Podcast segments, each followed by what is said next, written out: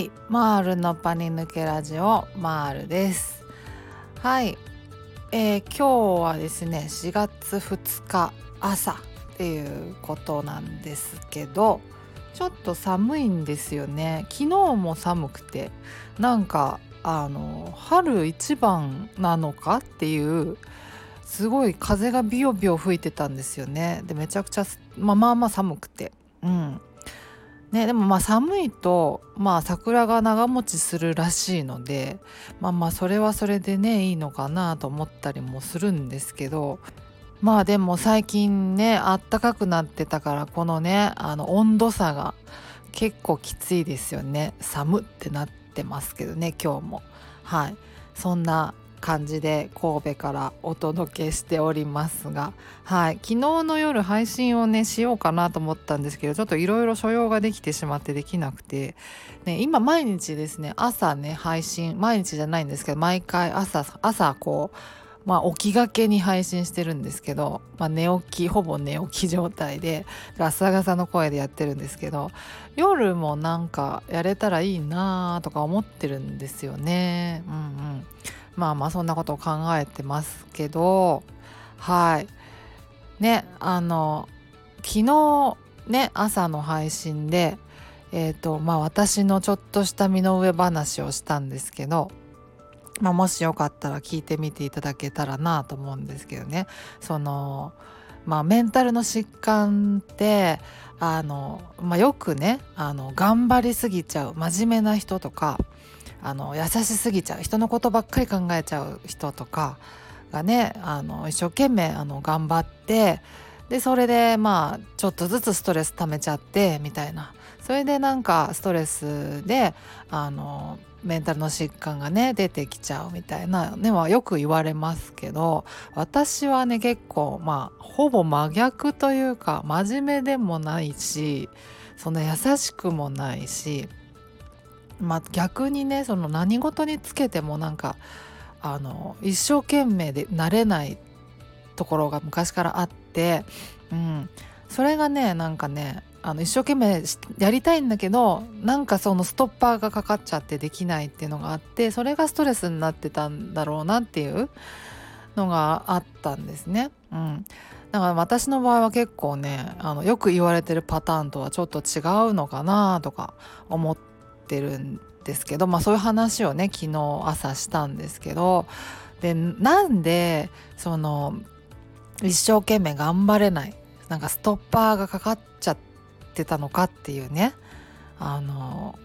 それをちょっとね不思議じゃないですか。やっぱ心の中では憧れてたんでその一生懸命頑張ってる人とか見るとすげえ眩しかったんでキラキラ輝いて見えてたし私もそんな感じになりたいと思ってたんですけど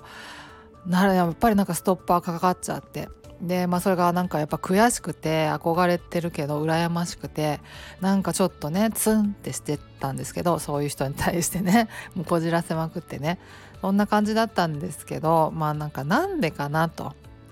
考えてみるにねやっぱりね一番大きいのは親の存在だったっただろうなと思うんですよね。うん、であのメンタルの疾患にかかられている方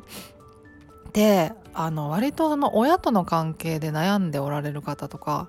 がなんかまあ少なくないんじゃないかなと思ったりしてるんですけど私もまあそのうちの一人でまあまあ何て言うかないわゆるまあ毒親的な毒親の概念がまあちょっと分かってないところあるんですけどまあまあ少なくとも何て言うかな健やかではない愛情を与えられてきましたね。うん、あの、うん、まあまあなんか説明しづらいですけど、まあ、全部ねいろいろなんかぶっちゃけるわけにもいかないんであれですけどあのまあまあ特に母親ですよね。うんまああの昔からねちっちゃい時からちっちゃい時からというかまあまあ思春期の時ぐらいからがまあピークだったんですけどまあ両親がまあ不仲だったんですよね。でずっとまあ家の中の雰囲気がまあ悪かった常に機嫌が悪かったんで、まあ、の両親が。で本当にね何してても当たられる怒られるもう自分の部屋にいても怒られる怒られるみたいななんかね何してもあの地雷だったんですよね。うん、でまあ挙句母親にその父親のあの愚痴をもうずっと本当にずっと聞かされてましたね。うん、もうそれこそ中学高校ぐらいの10代ぐらいの時は特に本当にずっと聞かされてたしまあ母母親自体もあのまあ精神的にちょっと不安定な時期だったからまあまあ、ま、な結構なんかずっとなんかね面倒見てたような印象がありますよね。面倒見てたっていうかねなんか精神的にね。うん。そんな感じがありますね。なんかずっとだからね母親にはね縛られてきたなっていう感じがあって。まあだからねまあいろいろありましたけどなんか今でもですね一番あの心を開けないのが両親ですね。うん、あの自分の本当の自分を見せられないですね。今でもね。うん。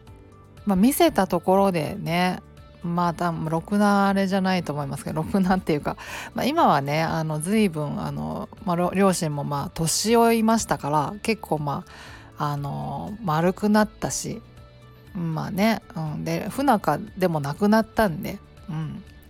まあまあ今はねちょっとあの緩和してますけどまあそれなりに仲良くはやってますけど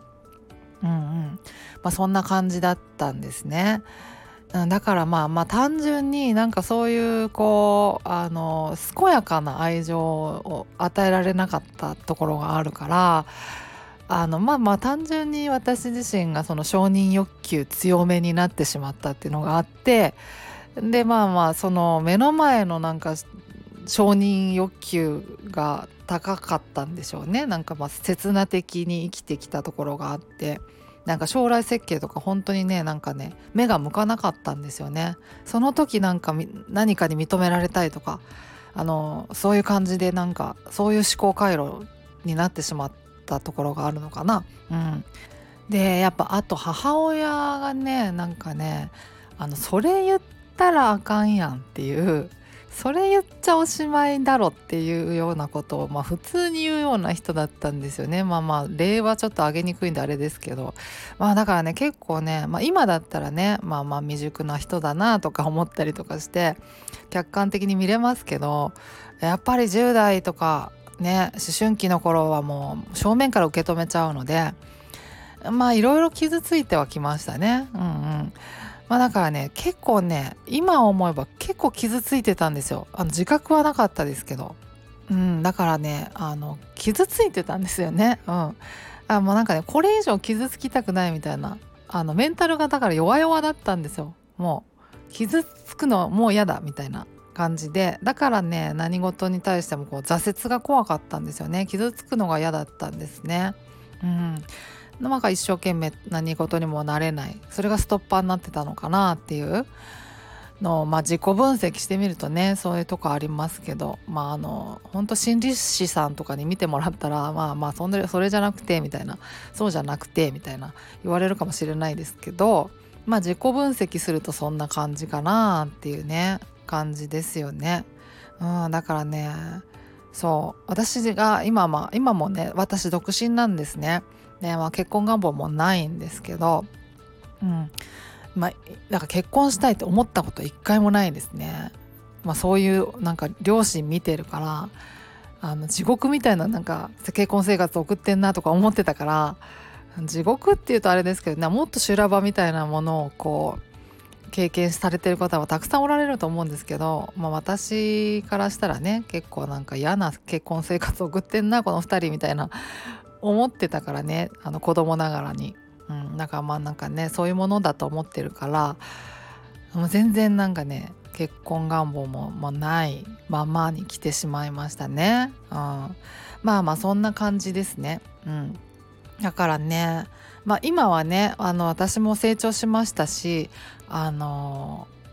恨んではないんですよ。恨んではない。私がまあそのパニック障害になった原因もそこにあると思ってるからそもそものその思考回路が生まれてしまったことであのなんかこう生活に歪みが出てきてみたいなでそれでストレスが溜まってパニック障害になったと思ってるから、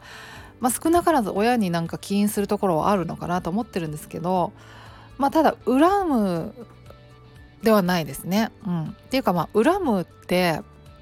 すごいエネルギーいるじゃないですか。ね。で恨むことで一番ダメージを負うのは自分だから、まあ、自分をねこう幸せにしてあげるとか救ってあげるっていう意味では、まあ、恨んじゃいけないなと思ってまあまあそれでねあのまあまあみんなひっくるめて、まあ、幸せになろうぜみたいなそんな感じであの思ったんで、まあ、今今はそんな感じで接してますけどはいまあそんな感じですよね。だからなんかねそのメンタル弱々の方とか私みたいに。でやっぱり親との関係が結構影響してるんじゃないかなと思ったりしてるんですけど。まああの距離感ね難しいし親だからこう尊敬しなきゃとか感謝しなきゃとか思ってしまいますけど私はね育ててもらったことにはすごい感謝してるんですけど、まあ、尊敬はしてないですねはっきり言って。うん、まあでもまああの愛してますね。愛情あります。はい。だから何て言うかな、まあ、複雑ですよね距離感ね、うん、だけどまあまあまあ。まあまあ距離置いてみるっていうのもいろいろねあのいい方向に向かうこともあるしね。ありますよねっていうね。そんな感じの話なんですけど。まあねあのまあ親に限らずですけどね身近な人との関係あのパートナーとかね旦那さんなり奥さんなりなんかやっぱそういうとかくストレスになりがちですよね。うん、まあでもねなんかまあうまく過ごしていくあの方法を探るとか、まあ、あるいは距離を置くとかいろいろねあの考えて、まあ、自分のこうストレスのねあの出どころをこうできるだけ立っていく少なくしていくっていうのはやっぱり、まあ、回復に向けては大事なところだろうなって思ったりしてますけどね。うんうん、ねそんな感じの話でした。はいまあなんかまたですねそういう身の上話なんかもしたいなと思ったりしてますしあと普通にまあまた生配信への憧れがいっぱいすごいあるんですけど、まあ、なんかね一人で喋り続けるのなんかきついんですよね。そう。そんなおしゃべりスキルがあるわけでもないから。まあねから相づちとか一緒におしゃべりとかしてくれる人がいたら嬉しいんですけどねっていう感じですね。はい。はいそんな感じです。あの日々こんなことがありましたよみたいなしょうもない話なんかもしたいなとか思ってもっとなんかねあの毎回毎回こうこれをしろみたいなあれがいいぞみたいなそういうのちょっとアドバイスめいた内容になっちゃっててなんか堅苦しい部分もあるからなんかねちょっと気楽な感じで本当はね最初のなんかコンセプトしてとしてはしょうもない気ままな話をなんかダラダラしたいなとか思ってたんで、まあ、そういうのもねやっていけたらいいなとか思ったりしてます。はい。そんな感じです。はい。ではまた次回お会いしましょう。またレターとかコメントとかもお待ちしてますんであのツイッターの方にあのねコメントとかいただいてもすごいウェルカム嬉しいのではい。よろしくお願いします。はい。ではまた次回お会いしましょう。ではでは。